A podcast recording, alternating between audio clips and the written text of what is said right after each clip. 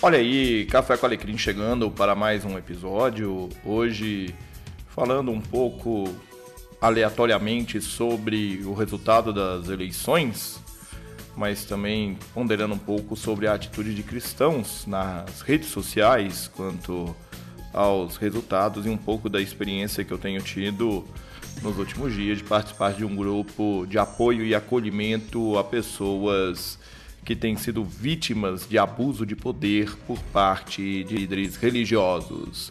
Antes do episódio, no entanto, eu preciso aqui registrar e mandar um salve pro pessoal do grupo do Telegram do Café com Alecrim. Se você não está no grupo do Telegram do Café com Alecrim, se inscreva, tem o um link aí na descrição do episódio. Eu quero mandar um salve então pro Jonathan, pastor é, missionário que tem nos acompanhado. Um grande abraço para você, Jonathan. O Wellington Leal, que chegou no grupo de helicóptero, já pousando e causando na festa. Tivemos também o nosso primeiro bote invadindo o Café com Alecrim. E eu quero mandar um salve para Tabita e para o apóstolo Paulo, sim, ele mesmo. Eles celebraram comigo a remoção do primeiro bote invasor do Café com Alecrim. Quero mandar um salve também para o advogado e dono de casa cheiroso e perfumado, Rodolfo Correia. Rosãozinho, meu amigo, um grande abraço para você. Antes do episódio ainda, eu quero mandar mais um salve para o pessoal dos grupos Teolabcast pelo apoio e reflexão nesses períodos pré-eleitoral. Também um salve para o grupo Anarcotreta Badernista Consigliere e Chegosfera do Teologia de Boteco. Também pelo apoio, reflexão e palavras de esperança, consolo e direção, tanto o Teolabcast quanto o pessoal do Teologia de Boteco, nesses dias pré-eleição, primeiro turno. Por fim, eu vou falar um pouco sobre algumas coisas que nós temos lido, mas eu quero mandar um salve para o pessoal do grupo de acolhimento cristão e mandar um salve para as meninas do lado a lado também que estão lá nesse grupo e também o Rogerinho do não é o Rogerinho do Ingá, é o Rogerinho do Fora do Éden. Nós estamos lá compartilhando experiências e ajudando pessoas que têm sido vítimas é, do abuso de líderes religiosos. Então vamos para o episódio, eu com essa voz rouca, quase que sem voz, mas vamos gravar, estamos aí. Vamos para o episódio de hoje.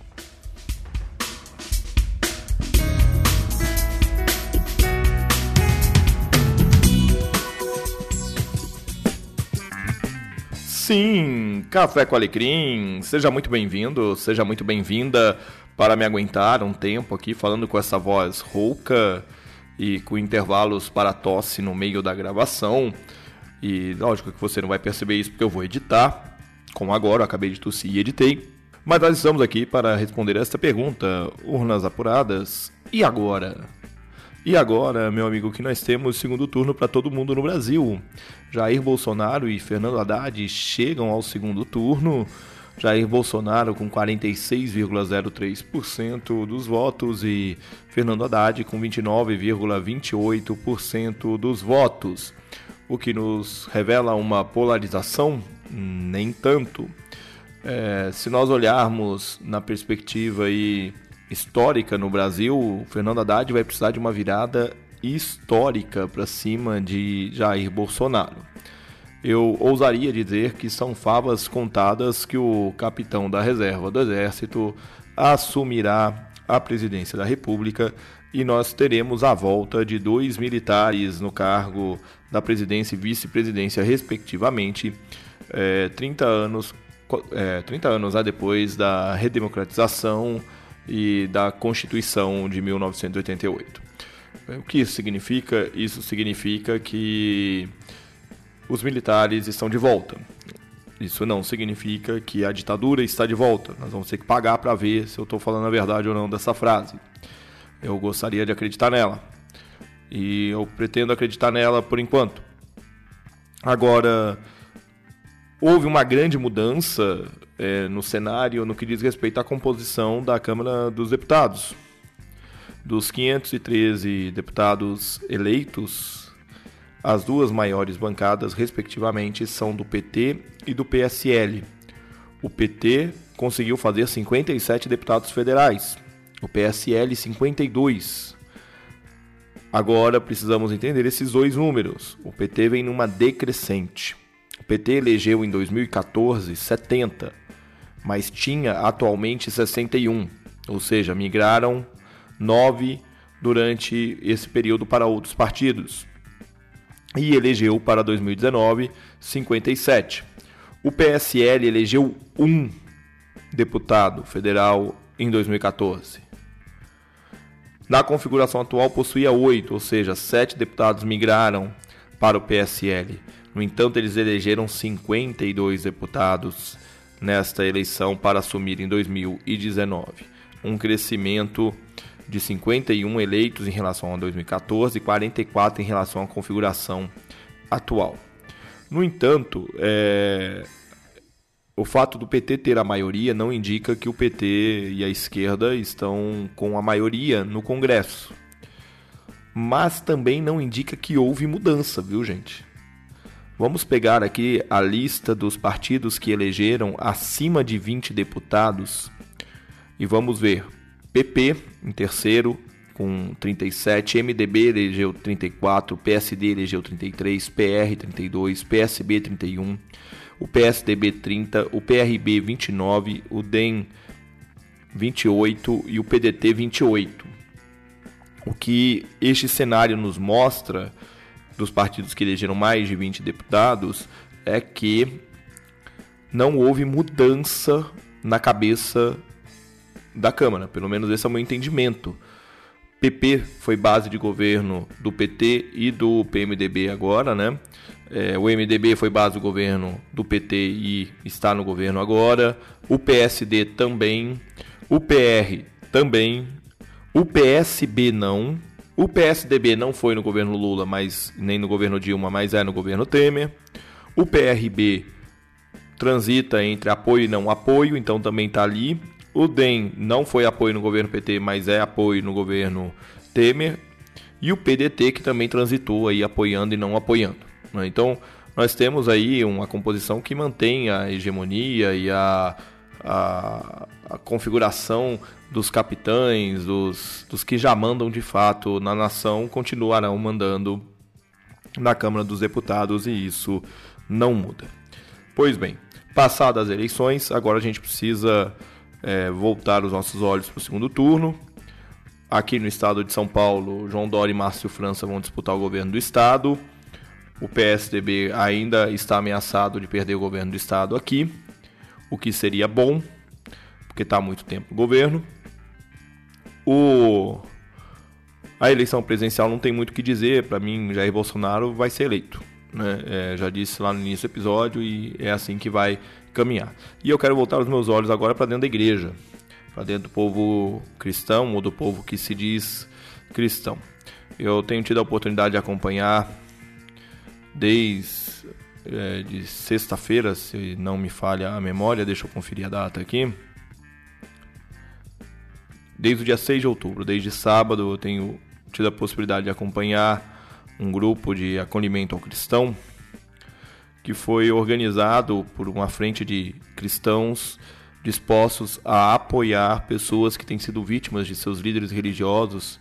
E nós temos ouvido alguns testemunhos aqui é, bastante complicados a respeito de como pastores, bispos, missionários, presbíteros, enfim, liderança religiosa tem influenciado e exigido voto a determinados candidatos dizendo que se olha, se você não votar, a bênção de Deus não está sobre você, ou hostilizando quem vota em outro candidato e declara seu voto a outro candidato, e isso tem sido assim é, bastante preocupante, né? É, nós temos acompanhado isso com muita preocupação. Eu tenho visto é, assim testemunhos tristes de famílias realmente brigadas, pais isolando filhos por conta de escolha em quem você vai votar. Eu quero te dizer algumas coisas. Se o seu pastor ou a sua pastora exige que você vote em alguém, eu tenho uma notícia para te dar: você não tem um pastor e uma pastora. Tá bom? Ele não é pastor e uma pastora. Um pastor e uma pastora jamais vai exigir que você tome uma postura política. Ele pode te exortar, ele pode te orientar, ele pode te convidar a conhecer o outro lado, mas ele não pode jamais, jamais exigir que você faça o que ele quer. Pastores e pastoras não são pautados por eles mesmos, são pautados pela palavra do Senhor.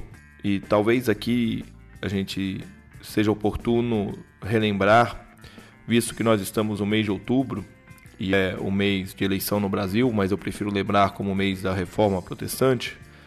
Talvez a gente possa lembrar aqui as palavras de John Knox, uma oração que ele diz: Deus conceda pastores verdadeiros à tua igreja. Pastores e pastoras são vocacionados a viver para cuidar, ensinar a vontade de Deus. Eles não são chamados para agradar pessoas, nem para exigir que as pessoas façam aquilo que eles querem, mas eles são chamados a pastorear. E pastorear significa apontar erros, corrigir, ensinar, trilhar o caminho do arrependimento, trilhar o caminho de transformação de vida levar a mensagem do Evangelho para aqueles que necessitam, palavras de confrontação, mas também de palavras de conforto. Se, se, o seu pastor e a sua pastora, se o seu líder religioso anda dizendo que candidato A ou candidato B são enviados de Deus, são escolhidos por Deus, que você deve votar nele porque ele é o que Deus quer, não caia nessa qualquer coisa que fuja do perfil que eu acabei de dizer, do que é ser pastor, eu sinto muito, você não está sendo pastoreado. Pastor cuida de você. Pastor não te obriga a nada. Que de fato Deus conceda pastores verdadeiros à igreja, principalmente aqui no Brasil. Eu digo isso com muito temor porque eu sou pastor.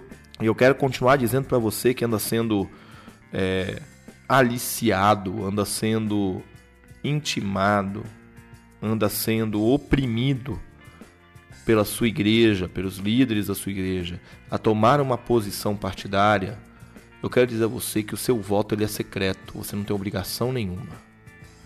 E eu também quero dizer a você que Deus permite que determinadas coisas aconteçam à nação. Basta você olhar o exemplo de Saul no Antigo Testamento. E a gente medita muito nisso daí, porque de fato, Deus permitiu que Saul fosse rei. Mas Saul não era o rei que Deus queria. O povo escolheu um rei alto, imponente, bonito, pronto para a guerra. E Deus escolheu um rei pequeno, mirrado, que não cabia nem a armadura nele. Eu não estou aqui dizendo que você deve votar em candidato A ou B nem que Jair Bolsonaro e Fernando Haddad são escolhidos de Deus. Eu estou dizendo que Deus permite que o mundo tome seus rumos, porque é um relacionamento. E sim, ele sabe quem já é o presidente do Brasil, não se preocupe com isso. E eu quero te dizer também que, por mais difícil que fique para você, se você não é bolsonarista, por mais difícil que seja você conviver com a oposição, Lembre-se que a oposição é necessária. Regimes democráticos presumem oposição. E se há oposição, há a oportunidade da oposição chegar ao poder. Agora, por outro lado, tanto o lado do PT quanto o lado antipetista guerrearam e lutaram nos últimos 16 anos, buscando reafirmar os seus valores e com um discurso de ódio e de extirpar o lado contrário. Então, vamos lembrar muito bem que houveram falas de líderes petistas dizendo que precisavam acabar com democratas, com PSDB, que precisava acabar com a direita. Da mesma forma, hoje nós ouvimos discursos da direita dizendo que tem que acabar com o PT, extinguir o PT. Ora, democracia é diálogo. Se você acha que apenas o seu ponto de vista é o correto, eu quero te dizer uma coisa: você não é um democrata. Você é um autoritário. e não há espaço para autoritarismo, onde não há espaço para diálogo e conversa e consentimento e você construir pontes. Alô Mamilos Podcast, muito obrigado por, esse, por essa imagem. Juvalauer, valeu. Se você não consegue construir pontes, não tem como ter democracia. O que falta para a democracia brasileira é compreender que o diálogo é fundamental para a construção da nação. Mais do que lacrar no Twitter, no WhatsApp e no Facebook, nós precisamos construir. Nós precisamos dialogar. A esquerda não é 100% certa, a direita não é 100% certa. Não defenda a sua posição política como se você estivesse defendendo a Cristo. Cristo nós cristãos lutamos por ele, defendemos a mensagem do Evangelho até a morte. Posicionamento político, não. Cristo nós defendemos sabendo que a nossa fé não carece de defesa, mas o nosso posicionamento como cristão, sim. Porque nós somos atacados constantemente por poderes que são contrários ao poder de Cristo. Agora, defender candidato político como se estivesse defendendo a Cristo, e isso vale para os dois lados, que estão aí no segundo turno na eleição presidencial, isso é defender anticristo. Nós estamos colocando outra pessoa no lugar de Jesus Cristo. E nós precisamos atentar com o que nós estamos fazendo com o testemunho cristão nessas eleições. Nós já temos mau testemunho demais de um grande grupo que usurpou o nome evangélico daqueles que carregam o evangelho, e está usurpando o nome cristão daqueles que carregam o nome cristão, e que está fazendo do evangélico e do cristão uma massa de manobra política. Não se permita ser abusado intelectual e religiosamente pelo seu líder. Diga não.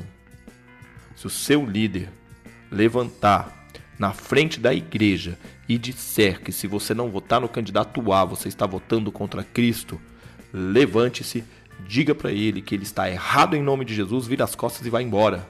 Porque você não está numa igreja cristã, você está num palanque eleitoral, num comício, não numa igreja.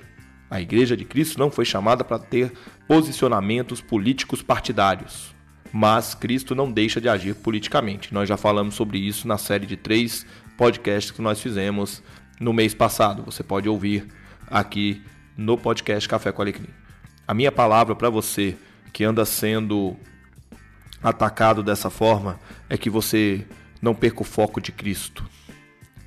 E que você também não perca o amor pela Cristo. Não abandone a igreja.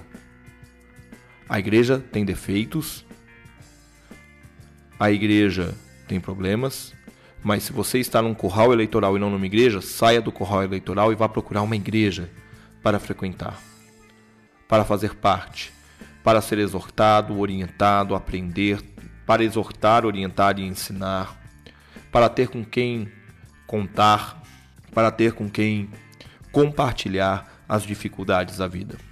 Não deixe não deixe de estar presente junto ao corpo de Cristo. Não existe esse papo de tô bem eu e Deus, tá? Se tô bem eu e Deus e eu não preciso da igreja, tem alguma coisa errada. Como é que você pode estar bem com Deus e não estar bem com a nora de Deus, a noiva de Cristo? Tem alguma coisa errada aí. Então, não abandone a igreja por causa da política, quer política eclesiástica, quer política partidária do Senado Nacional, estadual, local, municipal, tanto faz. Não abandone a igreja. A minha palavra para você é: permaneça firme na fé. Busque uma comunidade onde você possa viver a sua fé e onde você não será atacado por aquilo que você tem como consciência partidária. Lembrando sempre que a nossa consciência cristã, que a nossa atitude cristã e que a palavra de Cristo está acima de qualquer ideologia política.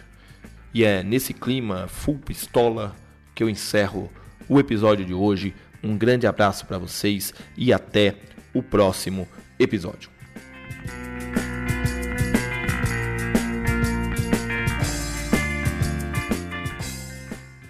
Muito bem, chegamos ao final de mais um podcast Café com Alecrim. Eu agradeço a sua audiência e eu quero ouvir o que você tem a dizer sobre o que nós conversamos aqui hoje. Então você pode escrever para fale@cafécoalecrim.com.br, você pode acessar cafécoalecrim.com.br e você pode também entrar em contato comigo pelas redes sociais. Um grande abraço para você e até o próximo episódio.